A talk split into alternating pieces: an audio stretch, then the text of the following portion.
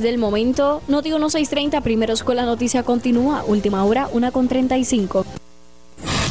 Escuchas WPRP 910, Noti 1 Ponce. Noti 1 no se solidariza necesariamente con las expresiones vertidas en el siguiente programa. Una y 30 de la tarde en Ponce y toda el área sur. Toda el área sur. La temperatura sigue subiendo. Sigue subiendo. Luis José Moura está listo para discutir los temas más calientes del momento con los protagonistas de la noticia en Ponce en Caliente por Notiuno 910.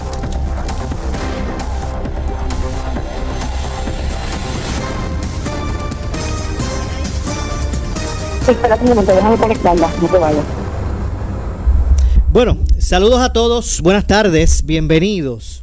Esto es Ponce en Caliente. Yo soy Luis José Moura, como de costumbre, de lunes a viernes, de 1 y 30 a 2 y 30 de la tarde, por aquí por Noti1, analizando los temas de interés general en Puerto Rico, siempre relacionando los mismos con nuestra región. Así que, bienvenidos todos a este espacio de Ponce en Caliente. Hoy es martes 23 de junio del año 2020. Y hoy vamos con muchas informaciones, por lo que de inmediato vamos a darle la bienvenida. Tengo en línea telefónica a la directora ejecutiva de la Asociación de Farmacias de la Comunidad, Linda Ayala. Saludos, buenas tardes. Gracias por acompañarnos. Buenas tardes, Mora. Buenas tardes a todos tus radioescuchas. Gracias por atendernos. Sé que hoy es un día complicado, pero nos gustaría que nos explicara o le explicara a nuestra audiencia eh, lo relacionado a, a esta eh, impugnación que hiciera la Junta de Control Fiscal eh, relacionado a la ley 82 del 2009 que regula a, a estos manejadores PMB, ¿verdad? Y, y, y, la, y los administradores. Correcto. Eh, de beneficios Sí. de farmacia. Así que básicamente, ¿de qué es lo que se trata todo esto?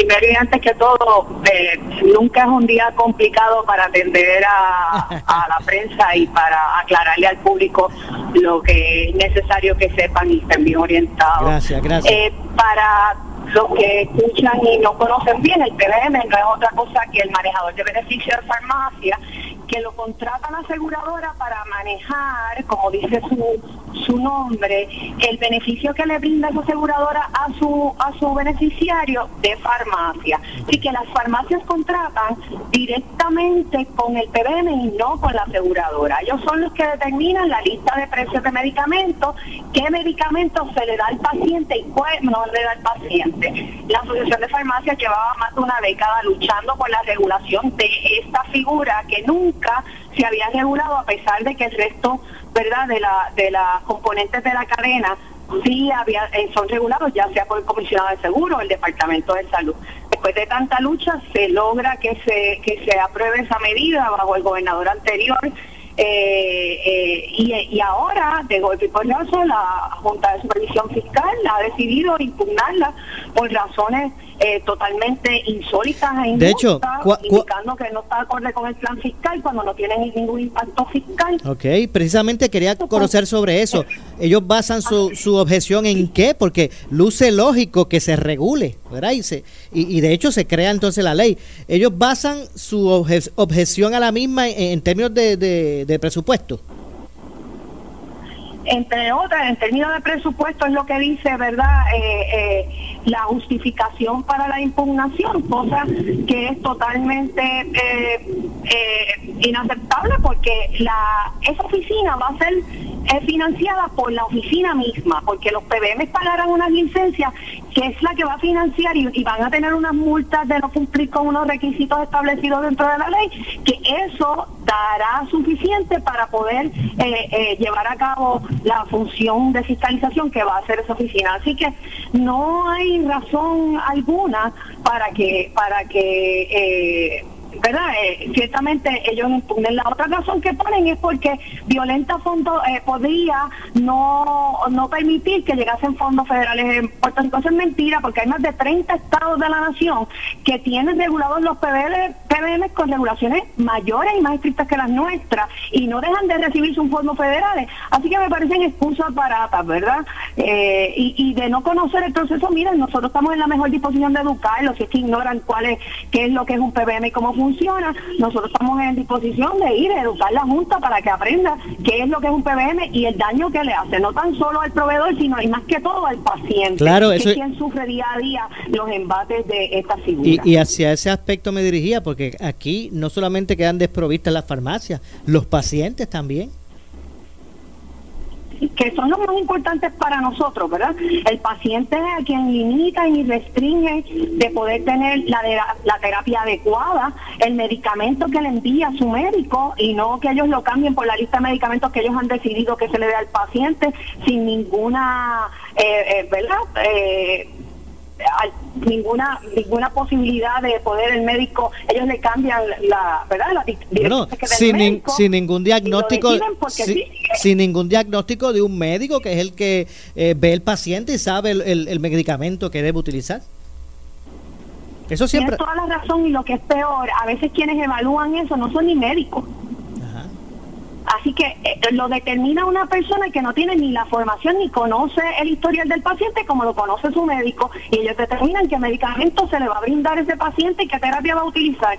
Así que a nosotros nos parece inaudito de parte de la Junta este y haremos, ¿verdad? Eh, buscaremos todas las herramientas necesarias y e iremos a los foros que sean necesarios para, para hacer valer que la ley se mantenga y que proteja y que, que es la intención que continúe protegiendo eh, esta ley, ¿verdad? Que no ha, no, ha, no ha entrado en vigor, proteja los intereses del paciente, ¿verdad? Más que todo, que es quien más se afecta, sin contar, ¿verdad? El, el, el efecto que tiene para los proveedores, que como tú conoces porque ha- has oído mucho hablar de ese tema, le pagan por debajo del costo los medicamentos y muchas veces se despacha el medicamento al paciente eh, perdiendo la farmacia. Así que nosotros haremos lo propio y, y evaluaremos legalmente todas Claro. las gestiones que podamos hacer. Fíjese, usted ha traído un, un- un tema, ¿verdad?, que, que tienen varias vertientes y, y me parece que hay veces que se ven perjudicadas las farmacias por lo siguiente, que no tienen la culpa. Eh, un, un médico hace un diagnóstico, ve a un paciente, tiene contacto directo con el mismo, eh, le receta el, el- el- el remedio para ese a ese paciente. El pla- este intermediario del que estamos hablando dice, no, yo no voy a, a- a autorizar ese medicamento, el que voy a autorizar es este otro. U- La farmacia le tiene que comunicar eso, al- la farmacia le tiene que comu- comunicar eso al paciente y, el, y la farmacia es la que, la que recibe la pelea y, y- y- y- y las argumentaciones de ese paciente que, que con lógica, ¿verdad? Se, se incomoda. Correcto, tienes toda, le, le diste, como dice en mi barrio, el clavo en la cabeza, así es como funciona. Eh, y quién, y quién, aparte del que, de que la farmacia se siente, verdad, impotente en poder hacer nada, el paciente no recibe el tratamiento adecuado indicado por su médico, que es quien conoce cuál es, su condición y qué, y qué es lo que es más adecuado para esa, para ese paciente. Así que lo determinan ellos, que muchas veces no son ni médicos tan siquiera los que ati- atienden este tipo de casos, simplemente una persona técnica, una enfermera, que no le quitamos mérito, ¿verdad? Pero el que conoce a su paciente y conoce su historial y su perfil y qué realmente necesita, es su médico. De hecho, y, y por otro lado, eh, eh, Ayala, para ¿verdad? beneficio de nuestra audiencia, eh, entonces, ¿qué es lo que atiende y beneficia la, la, la ley 82? Bueno, la ley 82, entre otros asuntos que traía, era, eh, número uno, eh, como ha pasado en otros estados de la nación, ¿verdad? Esta, esta regulación de esta figura provocaba una disminución en el costo de los medicamentos. ¿Y por qué? Porque todo... Eh, la- los PBM eh, mantienen eh, lo que nosotros le llamamos esa diferencia de costos, se quedan con ellos. Así que tanto el paciente recibirá el beneficio de, eh, eh, de ba- la baja de costo de medicamentos como el proveedor, que en este caso es la farmacia, eh, lograba, ¿verdad?, que se le pagaran justamente los medicamentos que eh, despachaba al paciente, ¿verdad?, de acuerdo a la compra. Se limitaban los errores, ¿verdad? Eh, ellos a veces, tú tienes algún error cuando envías la receta y ellos te penalizan y por eso no te la pagan, ¿verdad? Así que ese costo de ese medicamento que se lo llevó adecuadamente el paciente, probablemente lo perdía el proveedor, en este caso, ¿verdad?, la farmacia, y, y el paciente recibió el medicamento y por un error de una fecha, por ejemplo, un número, eh, eh, no le pagaban, ¿verdad? Venían las auditorías y no les pagaban. Así que lo, y lo otro que nos hace es sentarnos a poder negociar de tú a tú con ellos, cosas que no podíamos hacer antes. Antes venían lo que llamamos un contrato de adhesión, como los contratos que tenemos eh, muchas veces que llegan de, de tal vez lo, lo ¿verdad? los autos, etcétera, que son contratos que vienen prehechos y tú no tienes la facilidad de negociar. Así que en este esta medida nos ayudaba a nosotros los proveedores para negociar y negociar muchas cosas que redundaban en beneficio al paciente en menores costos en los medicamentos. Y Eso, eso era lo más importante para nosotros. Y lo tercero era que un, tanto un paciente como un como un proveedor tenía un foro donde ir a quejarse. Ahora usted tiene una queja sobre el costo de un medicamento o el paciente tiene una queja porque le cambiaron el medicamento y uno no tiene a dónde ir porque no puedes ir al tribunal porque es una figura que no está regulada. Exacto. Así que eh, era, era la primera vez que íbamos a tener un foro donde ir a quejarnos tanto el paciente como el proveedor y que fuera, fuera tuviéramos un un ente neutro y justo que atendiera nuestros reclamos en beneficio del paciente. Eso eso proveía esa ley. Ok, y yo sé que yo sé pues, que los números son digo, nosotros vamos a luchar por ello, pero pero vamos a ver qué es lo que va a pasar. si tienen que ir al tribunal, van al van a ir al tribunal. Oh, sí, definitivamente. Bueno, yo sé que el foro que tengamos que ir, vamos a ir sin contemplación ninguna. Yo sé que los números son importantes, los presupuestos son importantes, estas empresas tienen unos modelos de negocio que yo sé que son importantes, pero más importante que eso está la salud de las personas, que debe ser el, el barómetro primordial, principal en este tipo de decisiones. Gracias, Linda Ayala, por atendernos. Gracias a usted y muy aceptado su comentario final. Saludos a todos. Bueno, muchas gracias. Gracias a la directora ejecutiva de la Asociación de Farmacias de la Comunidad, eh, Linda Ayala. Y usted, amigo que me está escuchando, ¿cuántas veces habrá usted pasado eso? Que usted va a su médico por alguna situación de salud, el médico lo, lo evalúa, le hace los laboratorios, le diagnostica y le hace la receta del medicamento que usted necesita para atender su dolencia y de momento, cuando usted entrega esa receta a la farmacia, el no no se vaya, Carle, deme un segundito. Eh, la farmacia le dice, mira, pues estos medicamentos que te mandó el doctor no te los aprueba el plan, así que el plan lo que te aprueba es este otro. ¿Cuántas veces a usted le ha pasado eso? Bueno, pero en otro tema de, de la directora ejecutiva de la Asociación de Farmacias de la Comunidad, vamos a pasar ahora a a Guayanilla, porque vamos a hablar con su alcalde, Nelson Torres Jordán. Saludos, eh, alcalde, buenas tardes. Saludos, Maura, saludos a ti, saludos a todos los radio escucha. Bueno, gracias por atendernos, alcalde. Eh, y, vengo en primera instancia con un tema de salud y es precisamente este, ¿cuál es el asunto que enfrenta Guayanilla? ¿Hay una, un leve brote eh, o, incremento en casos de, de, COVID en Guayanilla? Pues mira, eh, sí, la situación es que la pasada se ha estado detectando por parte del programa de monitoreo y servicios del municipio de Guayanilla que el pasado 31 de mayo llegaron cinco personas de los Estados Unidos, específicamente Filadelfia, eh, de los cuales cuatro personas nos dieron positivo a PCR. No obstante, ¿verdad? Y es importante destacar que quien muestra los síntomas es la persona que los va a recoger al aeropuerto. Esta es la persona que muestra los síntomas. O sea, que, era, que, no, que no, fue el visitante, el que estaba aquí. No fue el visitante, fue el que está aquí, el, que, el que mostró el síntoma. Eh, de esto, ellos compartieron en una actividad el 11, el 11, el 7 de junio. Eh, en esa actividad, del resultado de esa actividad, pues tenemos, al día de hoy, tenemos 26, 26 eh, personas que están bajo el programa eh, que han sido puestos ¿verdad? en aislamiento como parte del protocolo de seguridad, eh, siete personas positivas a la prueba de a la prueba de COVID y como te dije 26 personas que han sido están bajo el programa eh, aisladas.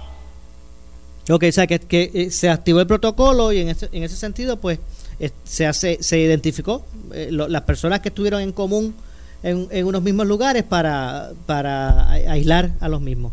Así que, que bueno, eso, ahí termina entonces el seguimiento o, qué es lo que ocurre ahora?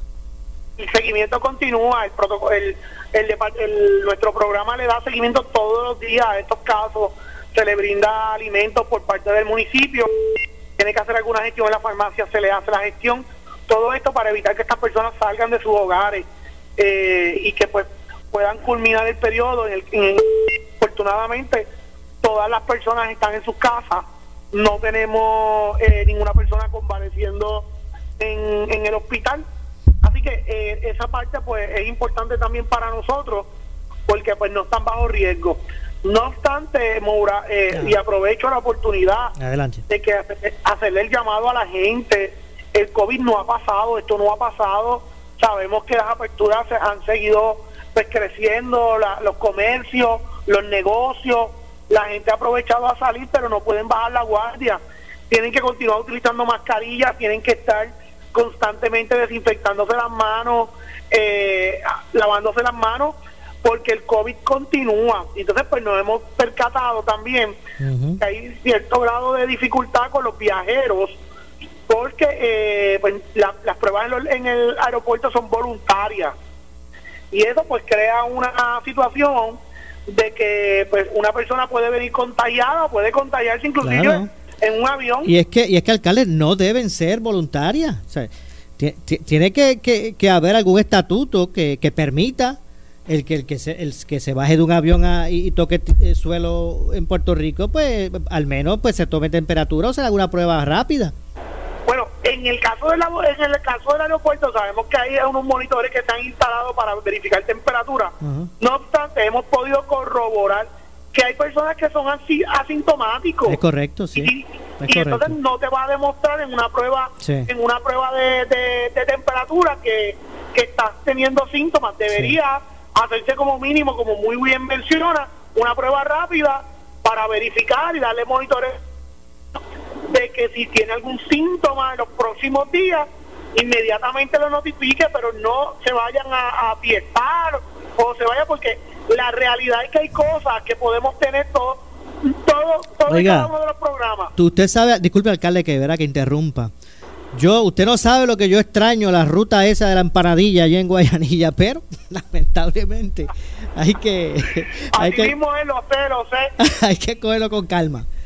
Y parte de eso hoy vamos a estar un poco hablándole a, a nuestro pueblo sobre ese mismo y también a los, a los, a los comerciantes que tienen que tomar las medidas, tienen que, la gente que vaya a sus negocios tiene que tener las mascarillas y utilizar los equipos de protección porque la gente se nos puede contaminar y levantarse una, una hora grande que no la tuvimos al principio de COVID.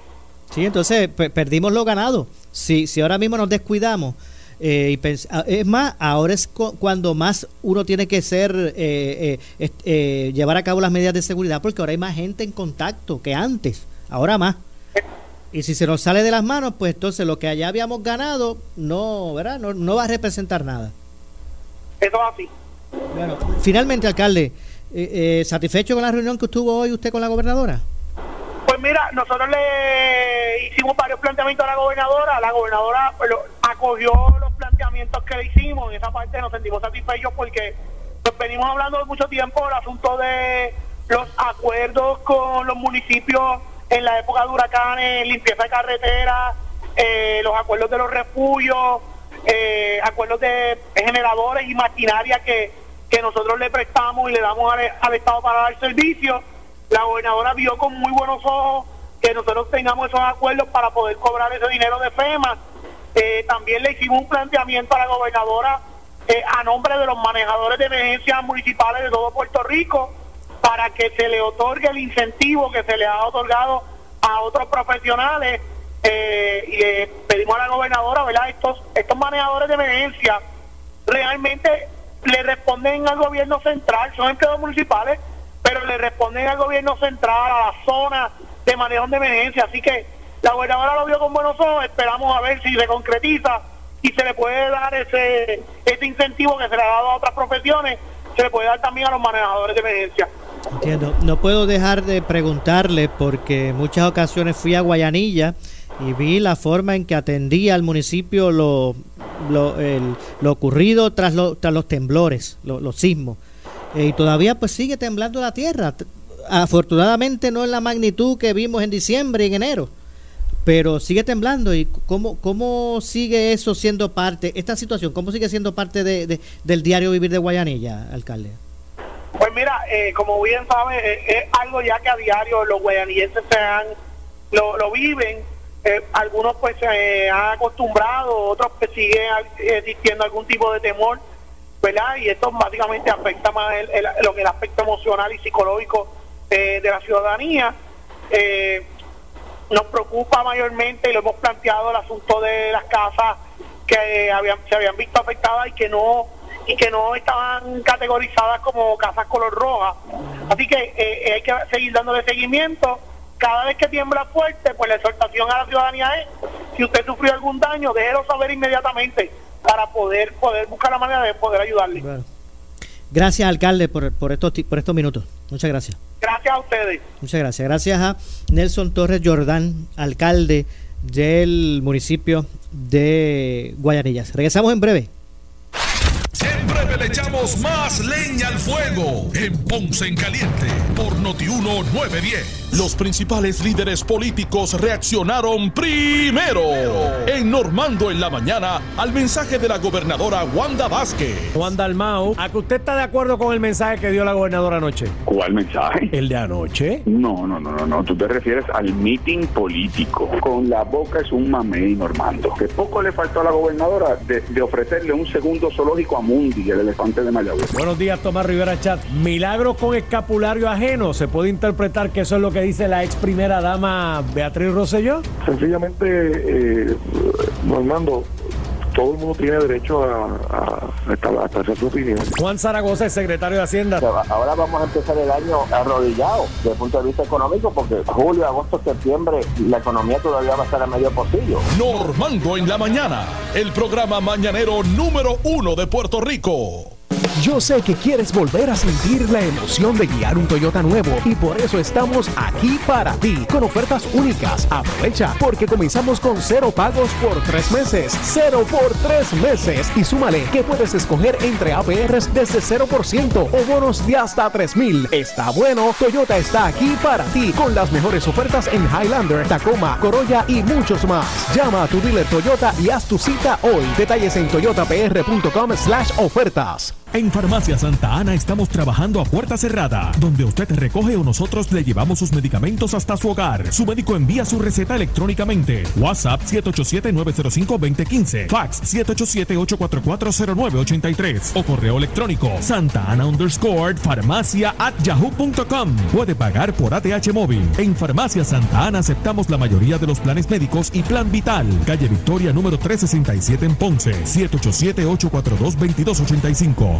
En Econo siempre ahorras. Pernil de cerdo delantero con hueso congelado US a 65 centavos libra. Alitas de pollo aristía congelado Chile. Paquete de 10 libras a 16.98 el paquete. Coca-Cola regular o dieta. Botella de 1.75 litros. 85 centavos cada una. Cerveza Medalla Light. Caja de 12 latas de 10 onzas a 7.98. Fresas US en base de una libra a 2 por 5 dólares.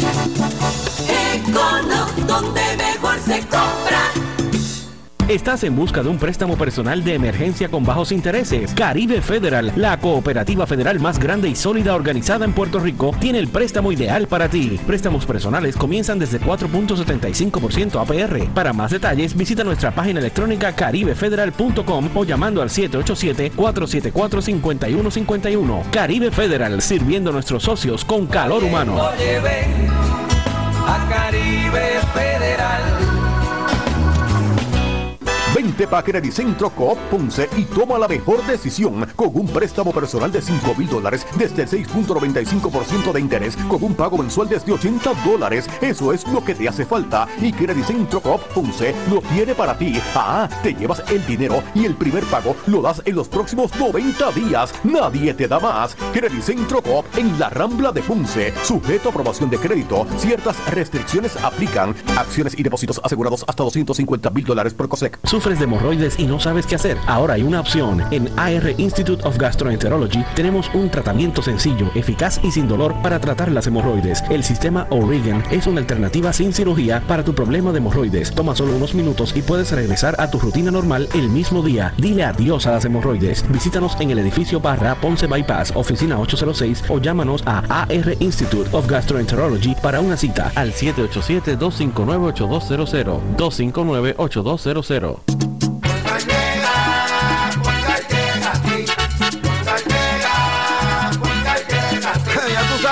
Lo que te responden, pero ahora botaron la ola. Porque ya no importa en qué parte de la isla estés. Si tuviste un accidente, mi gente de Poingal le llega a tu casa o trabajo para que no te complique. Con servicio en todas partes de la isla y el mejor servicio al cliente. Por eso y mucho más, yo Piru lo digo, yo quiero Poingal. ¡Duro! Con el inicio del nuevo año y de cara al nuevo gobierno que aportará medidas para atender la crisis fiscal y economía del país, en la Cámara de Comercio del Sur de Puerto Rico continuamos dirigiendo nuestros esfuerzos a proveer a nuestros socios las herramientas para capacitarles en una diversidad de temas que serán de gran ayuda para administrar, fortalecer sus negocios y conectarles con nuevas oportunidades de desarrollo. Hazte socio hoy de la centenaria Cámara de Comercio del Sur de Puerto Rico. Oriéntate llamando al 844-4400 o visita www.camarasur.org. Mensaje de AARP. Con tu participación en el Censo 2020 se asignan millones en fondos para tus servicios en tu comunidad. Medicare y Medicaid, viviendas, empleos, carreteras y hospitales en los próximos 10 años. Nuestro desarrollo económico y programas sociales dependen de ti. Asegúrate que tus padres lo completen y sean contados. Te toma minutos en línea, por teléfono o por correo. Completa el censo en línea en 2020census.gov diagonal ES. AARP Puerto Rico. Juntos es posible. Mm, ok, mira, este es el modelo que queremos. Me gusta. Mm, en este dealer nos dan hasta 200 mil millas de garantía limitada en Powertrain. Suena bien. Pero esto suena mejor. Triangle Dealer nos da protección de crédito si perdemos ingresos. ¿Y cómo funciona? Nos pagan hasta tres meses o hasta podemos devolver el auto sin afectar el crédito. ¿Y entre la garantía o el crédito? Yo prefiero cuidar nuestro crédito. Sí, relax. Triangle Relax, protección de crédito ante pérdida de ingresos. Disponible en Triangle Chrysler de Ponce.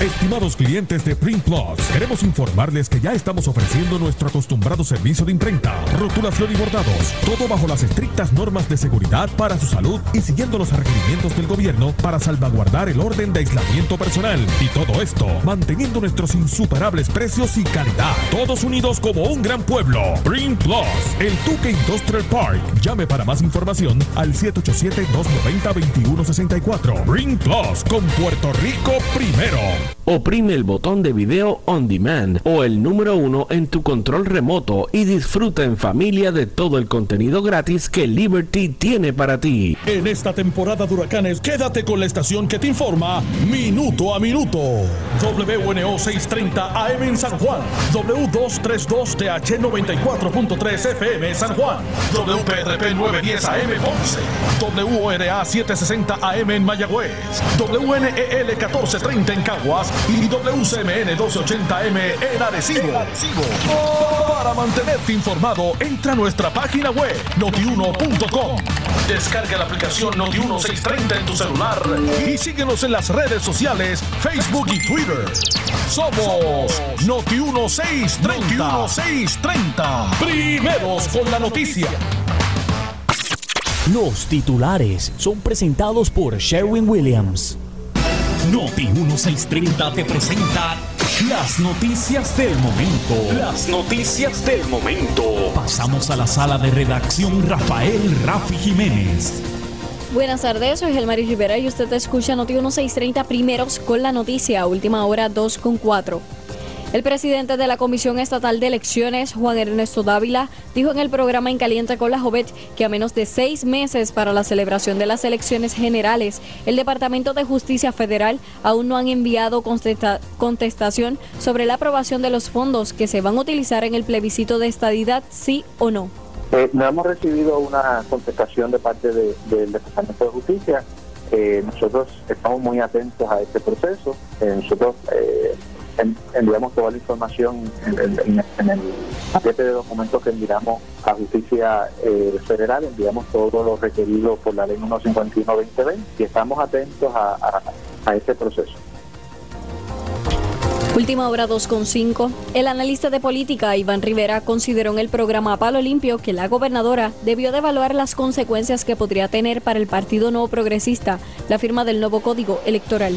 la posibilidad de que fuera un error firmar el código electoral a pesar de las oposiciones que había, porque podías provocar eso que viste ayer, la unidad de todos los demás en contra del partido de gobierno, ¿no? Más allá de la figura de Wanda Vázquez, que es la gobernadora ahora que lo firmó, eh, del partido de gobierno. Entonces te puede girar de alguna manera el discurso de cara a las elecciones, mira qué malos son, se quieren robar las elecciones, vamos a votarle en contra. Yo creo que eso es un análisis que tenía que hacer la gobernadora de cara a la firma de ese código, porque más allá de si finalmente ella es la candidata o no, después de pasadas la- la- las primarias del 9 de agosto, uno asumiría que una persona que aspira a ir a una elección a nombre de un partido, vele por el bienestar y vele por el futuro, ¿no? por la salud y el futuro de ese partido. Y tiene que hacer todos esos análisis. Si yo firmo esto, ¿cuál es la consecuencia? ¿No? Última hora 2.6.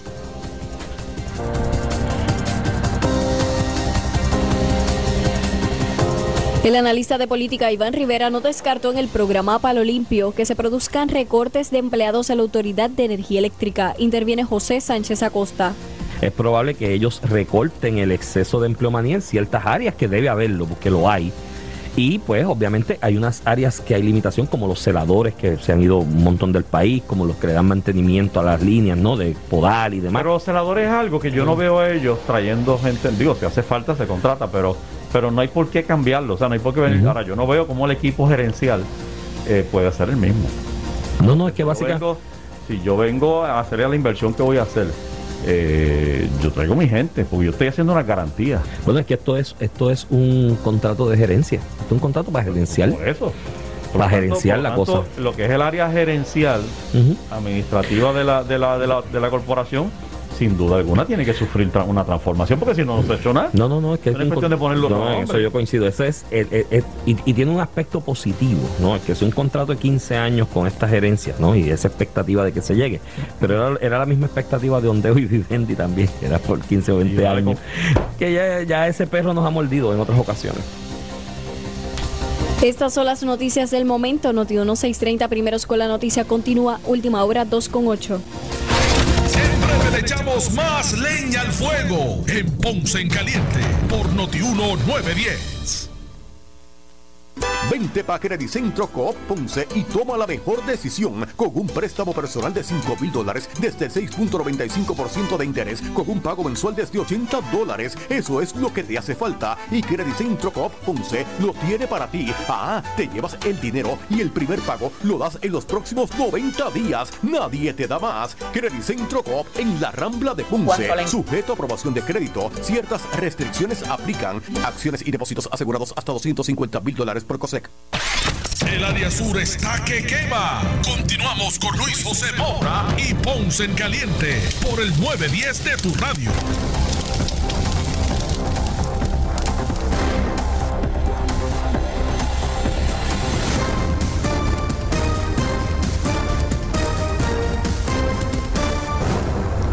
Bueno, son las 2 con 9, estamos de regreso. Yo soy Luis José Moura. Esto es Ponce en Caliente. Usted me escucha de lunes a viernes por aquí por el 910 de Noti1, de 1 y 30 a 2 y 30 de la tarde. Y el gobierno presentó al consorcio Luma como la compañía que tendrá a su cargo la operación de la transmisión y distribución de energía eh, eléctrica que antes hacía la, autoridad, eh, según se detalló hubo cinco compañías o grupos interesados en participar del proceso eh, para esta APP con la Autoridad de Energía Eléctrica, de los que cuatro presentaron propuestas hasta que finalmente se eligió a Luma. Y tengo línea telefónica al senador del distrito de Ponce, eh, Nelson Cruz. Buenas tardes, senador. Luis, buenas tardes y un saludo para ti, los amigos que nos están escuchando a esta hora de la tarde, con un poquito de bruma, pero aquí estamos. Este, tiene, ahora, ahora con más razón hay que vestir esa mascarilla cuando uno te- tenga que salir de, de- su residencia. Así es, esperamos que hoy pues en la noche culmine, ¿verdad? Este evento histórico que nunca, según los meteorólogos y las personas que tienen que ver con el tiempo, eh, había ocurrido. Así que esperamos que todo pase en la noche de hoy, que mañana volvamos nuevamente a, a la normalidad, no sin antes, como bien dijo la gobernadora hace un rato, eh, no podemos bajar la guardia, los números siguen muy bajitos y eso se debe a que el pueblo de Puerto Rico ha sido prudente y ha sido responsable de mantener el distanciamiento social y así pues como también la protección personal para que no haya ese contagio del COVID-19. Claro que sí. De hecho, vamos a aprovechar para enviarle ¿verdad? nuestros saludos, reconocimiento. Esta, esta es la semana de los de los eh, trabajadores de recursos naturales, los vigilantes. Mis compañeros de trabajo, gracias a un proyecto de ley que radicamos el año antipasado, el año pasado por fin Wanda Vázquez pudo ¿verdad? tener a sus manos este proyecto, eh, donde eh, se celebra la Semana de los Vigilantes ah, en honor a, en aquel entonces don Carlos Romero Barceló, que fue quien firmó la primera ley orgánica el 27 de junio de 1977. Y nosotros pues en el pasado se celebraba en octubre, nosotros entendíamos que era en verano porque es cuando más interacción tenemos con, con nuestras áreas recreativas, nuestras facilidades públicas, nuestros recursos naturales, y hicimos esa ley y ahora pues lo vamos a celebrar este próximo viernes en Isla de Cabra, acá en Cataño, junto al nuevo secretario y todo el conglomerado de oficiales y de valores del año eh, del cuerpo de vigilantes. Oiga, eh, su reacción a, a este esta APP de energía eléctrica con Luma. Pues mira, creo que es un buen eh, un buen elemento. Nosotros creamos una ley para poder este, trabajar con este asunto. Es bien importante que el pueblo de Puerto Rico sepa que la misma ley que crea ¿verdad? la oportunidad para que este ente pueda colaborar con nosotros en lo que es la distribución y la eh, la, creación de energía, ¿verdad? Pues eh, tiene que informarle al Estado, en este caso a la Asamblea Legislativa, de todo lo que han estado haciendo eh, periódicamente. Así que nosotros vamos a estar bien vigilantes, vamos a estar bien conscientes que aunque la sesión termine el 30, no quita que nosotros estemos pasando juicio sobre eh, los asuntos que estén por darse y vamos a procurar, como dice el- el- la ley orgánica, ¿verdad?, que crea este nuevo andamiaje, que los asuntos eh, de los empleados queden con todos los derechos adquiridos, que no se privatice, ¿verdad?, la situación de los empleados y, sobre todo, que no exista un aumento de servicio a, a la factura Pero discúlpeme, discúlpeme, senador, para quedar claro. O sea, eh, es- esta APP eh, no es que tenga que tener el, el visto bueno del Senado, o sí. No, esta APP solamente lo que tiene que hacer es que en conjunto la Autoridad de Energía Eléctrica eh, radicar a la Secretaría del Senado todos los trámites que se han estado haciendo, incluyendo el acuerdo de- del acuerdo ¿verdad? que se hace entre las partes, para nosotros pasar juicio sobre ellos, pero no es que tienen que pasar por el supervisor de, la oficina, o más bien del Senado y la Cámara, para la aprobación. Eso se le delegó a la autoridad, a la Comisión de Energía, y todo eso pues está en manos de ellos y esperamos que cumplan con ese mandato que, que nos informe de todo lo que están haciendo y sabemos que va a ser un buen trabajo porque la autoridad la autoridad ya está en vía verdad de buscar estas alianzas para poder tener un mejor servicio eficiente al servicio del pueblo Bueno, yo espero que, que este proceso en el Senado abra el espacio para que la gente conozca detalles, detalles de, de este, de este, de este acuerdo, porque es poco. eh, en el pasado hubiese gente por ahí rasgándose las vestiduras, no hay transparencia. Pues vamos a ver si este proceso en el Senado a- abre el espacio para que se, se vaya al detalle. Muy de acuerdo, Luis. Mira, es un legado que nos deja el, el ex vicepresidente del Senado y conseño Larry Selhammer. Procuró ser bien celoso con esa legislación. Un lenguaje muy específico, un lenguaje eh, que eh, se entiende, ¿verdad? Hablábamos nosotros en un momento dado cuando se aprobó que en caso de que esto llegara a los tribunales, los tribunales lo pueden entender de manera fácil, porque tiene un lenguaje bien sencillo, fácil de entender y disponible para que eh, lo podamos atender en caso de que llegue alguna queja a los tribunales. Así que yo creo que esta empresa eh, viene con innovación, viene con sistemas eficientes. Sabes que la Central Costa Sur eh, recibió una gran cantidad de dinero por parte de FEMA eh, para nosotros poder eh, rehabilitarla en totalidad, ponerla, ¿verdad?, Eh, con los equipos y la tecnología más avanzada en cuanto a la reproducción de energía se refiere. Así que yo espero que en las próximas semanas se pueda comenzar con ese proyecto y podamos ya por fin ver verdaderamente una transformación en la generación y la distribución de la energía eléctrica en Puerto Rico. Bueno, pues muchas gracias, senador, por atendernos.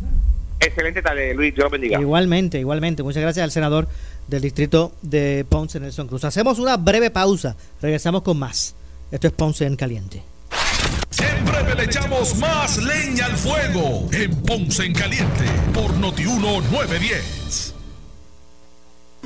Vente pa' Credicentro Coop Ponce y sal montado en un carro nuevecito con el interés más bajo al 3.95% APR. Nadie te da más. Eso es, Credicentro Coop Ponce lo hace posible. Móntate en el auto que tú quieres y sin pronto. Visita nuestra sucursal en la Rambla de Ponce. Sujeto a aprobación de crédito. Ciertas restricciones aplican. Y depósitos asegurados hasta 250 mil dólares por COSEC. El área sur está que quema. Continuamos con Luis José Moura y Ponce en Caliente por el 910 de tu radio.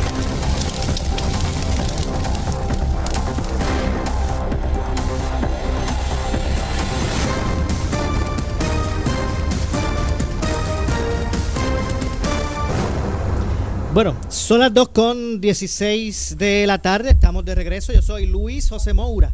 Usted me escucha de lunes a viernes por aquí, por el 910 de Noti1, analizando los temas de interés general en Puerto Rico. Hoy en una calurosa y brumosa tarde en la ciudad señorial de Ponce. Bueno, y tengo en línea telefónica al licenciado Héctor Luis Acevedo, eh, entre muchas eh, grandes responsabilidades que ha tenido, ¿verdad? Aquí en, eh, en la isla, profesor de Derecho Electoral por más de 30 años. Saludos, licenciado Héctor Luis Acevedo, buenas tardes.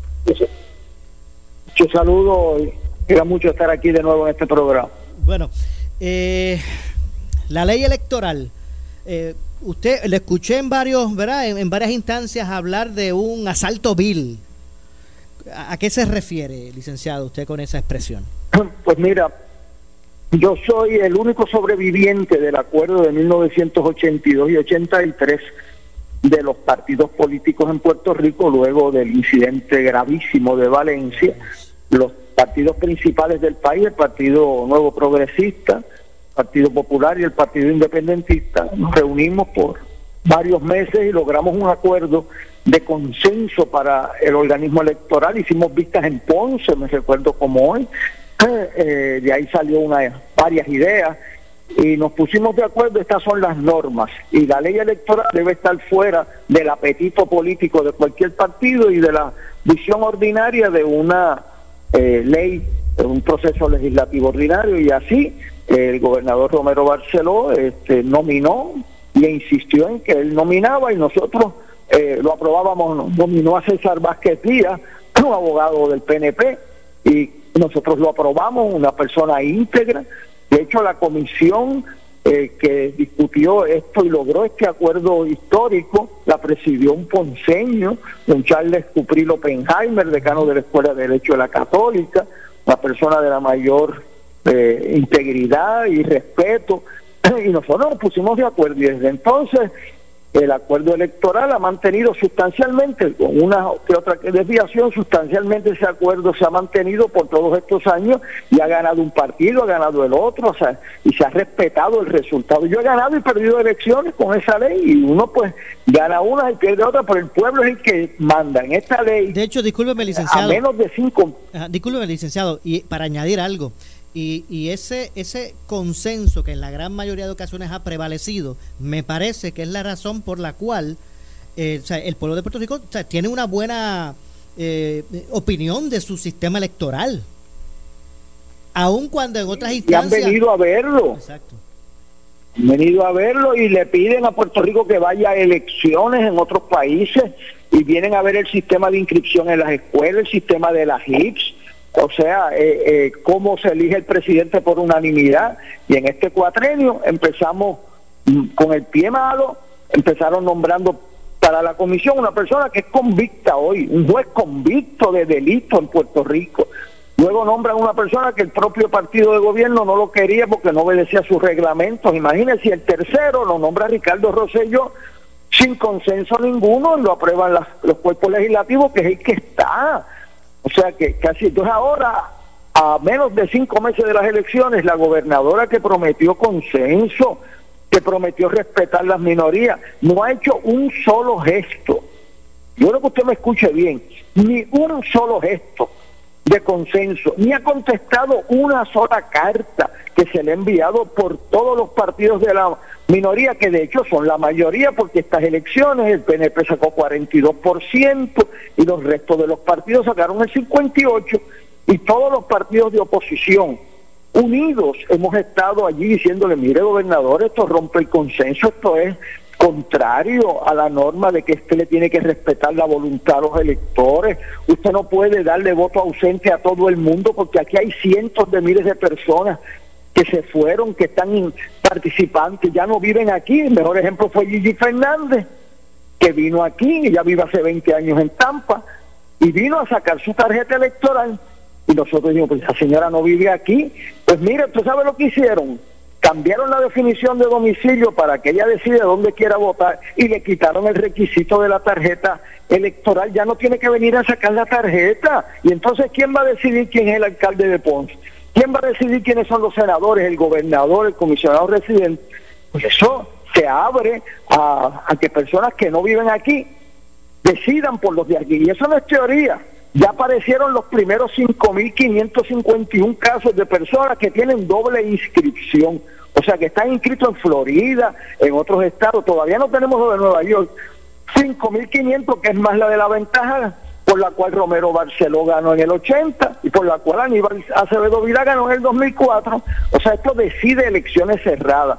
Y mire lo que hacen con el elector, porque si viene gente que no tiene derecho a votar y decide las elecciones en Ponce, pues usted que fue a votar a su colegio, pues le quitaron el poder de decidir quién es su alcalde, su senador, su representante, el presidente de la Asamblea Municipal de Ponce, doctor Mateo, la Asamblea un PNP. Rafael Mateo Ponce expresó, Rafael Mateo expresó públicamente, mire, a esta etapa del, del proceso, si no hay consenso no se debe enmendar la ley, igual lo hizo el secretario de Justicia del gobierno estadista, de don Héctor Richard, diciendo, mire, ya es muy tarde y segundo, este proyecto violenta la intención del elector y le cuenta en algunos casos los votos en contra de la intención del elector y permite gente que no vive aquí venir a decidir por los de aquí.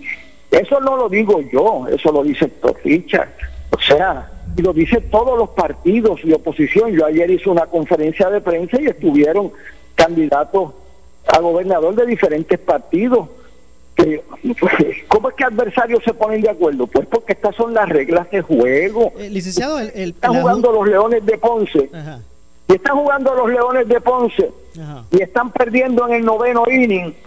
Usted no puede decir, ah, no, vamos a 15 innings ahora. Muchachos, en mi, ¿Cómo es caso, eso? en mi caso yo voy a los Leones en cualquier circunstancia. No, son 10, son 9 innings. Tiene que empatar en el noveno de entrada para no irnos a más. Pero no puede cambiar las reglas de juego a mitad de juego. O sea, y si usted está ganando, vamos a decir, usted está ganando el juego y está perdiendo el visitante de San Juan. Y entonces San Juan dice, no, ahora vamos a 15 innings. ¿Qué usted le va a decir? Ah, no, no, no, aquí sacó, o sea, empezó el juego, no puede cambiar las reglas de juego. Pues aquí la gobernadora dijo una cosa cuando no era candidata. Hablo del consenso. Es más, le voy a decir más. En agosto, que ya nadie se recuerda de eso, cuando ella fue a asumir, el presidente del Senado, Tomás Rivera Chat, se reunió a todos los legisladores y alcaldes y los llevó a la rotonda del Capitolio a dar un golpe de Estado allí contra Wanda Vázquez. ¿Usted se recuerda eso? Y entonces, para que ella renunciara y nombraran a Jennifer González, eso no se recuerda, y ella se enfrentó y dijo, no, no, yo hay que cumplir con la constitución, la constitución no es a tiempo parcial, usted no la aprende y la paga cuando le da la gana. Yo salí a defender la gobernadora, yo nunca he tenido una conversación con ella, pero salí a defender que ella era la gobernadora constitucional de Puerto Rico. Y entonces dijo, empezó muy bien, ¿y qué pasó? Le entró la piquiña de las candidaturas. Y entonces, ahora prom- había prometido consenso y ahora vino el sábado la masacre de la víspera de los padres. Dios mío, a las 4 de la tarde tiene a Oiga, firmar eh, una ley el Partido electoral cambiando las reglas radicalmente de las elecciones para, o sea, abriendo el, el fraude electoral. Y entonces, pues, yo Oiga, digo, el Partido ¿cómo puede- Popular, licenciado, el uno no Partido se puede Popular, quedar callado. el Partido Popular eh, eh, señaló, ¿verdad? La Junta de Gobierno del Partido Popular determinó ayer impugnar en los tribunales cuando sea el momento oportuno. ¿Cuándo, se, ¿cuándo sería ese momento oportuno? cuando esté el caso listo. O sea, una de las cosas que uno aprende es que a todos nos gustaría que hubiésemos radicado hoy. Eso yo lo dije ayer, pero si uno no radica los casos, salvo cuando estén listos. Y eso se está trabajando porque eh, eh, la jurisdicción que vamos a ir, con cómo lo vamos a hacer, eso hay que hacerlo con calma. Y uno no puede presionar a los abogados eh, a cometer un error en un caso de esta importancia. Así que ahora nos toca en esta semana explicar el alcance de esta medida, empezar a hacer protestas mesuradas, controladas con distanciamiento social y mascarilla. Pero aquí el silencio no es opción. Y usted que es más joven que yo debe saber una cosa que lo he vivido. El que calla ante la injusticia se convierte en su cómplice o en su víctima. Y la rueda da vuelta. Y yo no quiero para mi país lo que yo viví en el 80, que fue casi una confrontación civil de grandes proporciones en Puerto Rico. Porque después que eso empieza, uno no sabe cómo termina. Y nosotros tenemos una buena tradición democrática, prestigiosa, nos respetamos, ganó uno y ganó el otro y se acabó porque el que manda es el pueblo. Y ahora hay un partido en el poder que quiere perpetuarse en el poder y eso no puede ser. Tú no puedes cambiar las reglas a cuatro meses y medio de las elecciones. Se pusieron de acuerdo con la ley de las primarias y no ha habido un gesto para ponerse de acuerdo con las elecciones. ¿Por qué? ¿Por qué? Eso.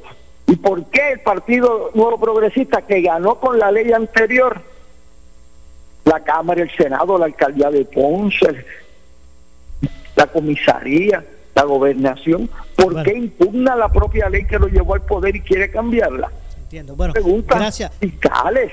Gracias, licenciado. Lamentablemente se nos ha acabado el tiempo. Gracias. por ¿Cómo no? ¿Cómo no? Mucho salud. Igualmente. Gracias licenciado eh, Héctor Luis Acevedo. Así que esto obviamente va a continuar su desarrollo eh, y me parece que el reclamo de las minorías eh, irremediablemente me imagino que los encaminarán eh, los encaminará a través de los tribunales en algún en algún momento dado así que vamos a ver lo que ocurre con todo esto y hasta qué punto provocaría esa militancia, ¿verdad? El Partido Popular haciendo el llamado a que la gente, pues, eh, salga a mostrar su, opinión.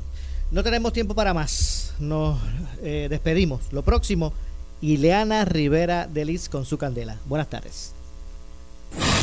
Escuchas WPRP 910, Noti 1 Ponce. Celular, Facebook, Twitter, Instagram y notiuno.com, donde podrás darle play a tu podcast favorito. La gobernadora de Puerto Rico, Wanda Vázquez Garcet, vuelve a faltarle a su palabra. Una vez más, dice que va a hacer algo y luego hace todo lo contrario.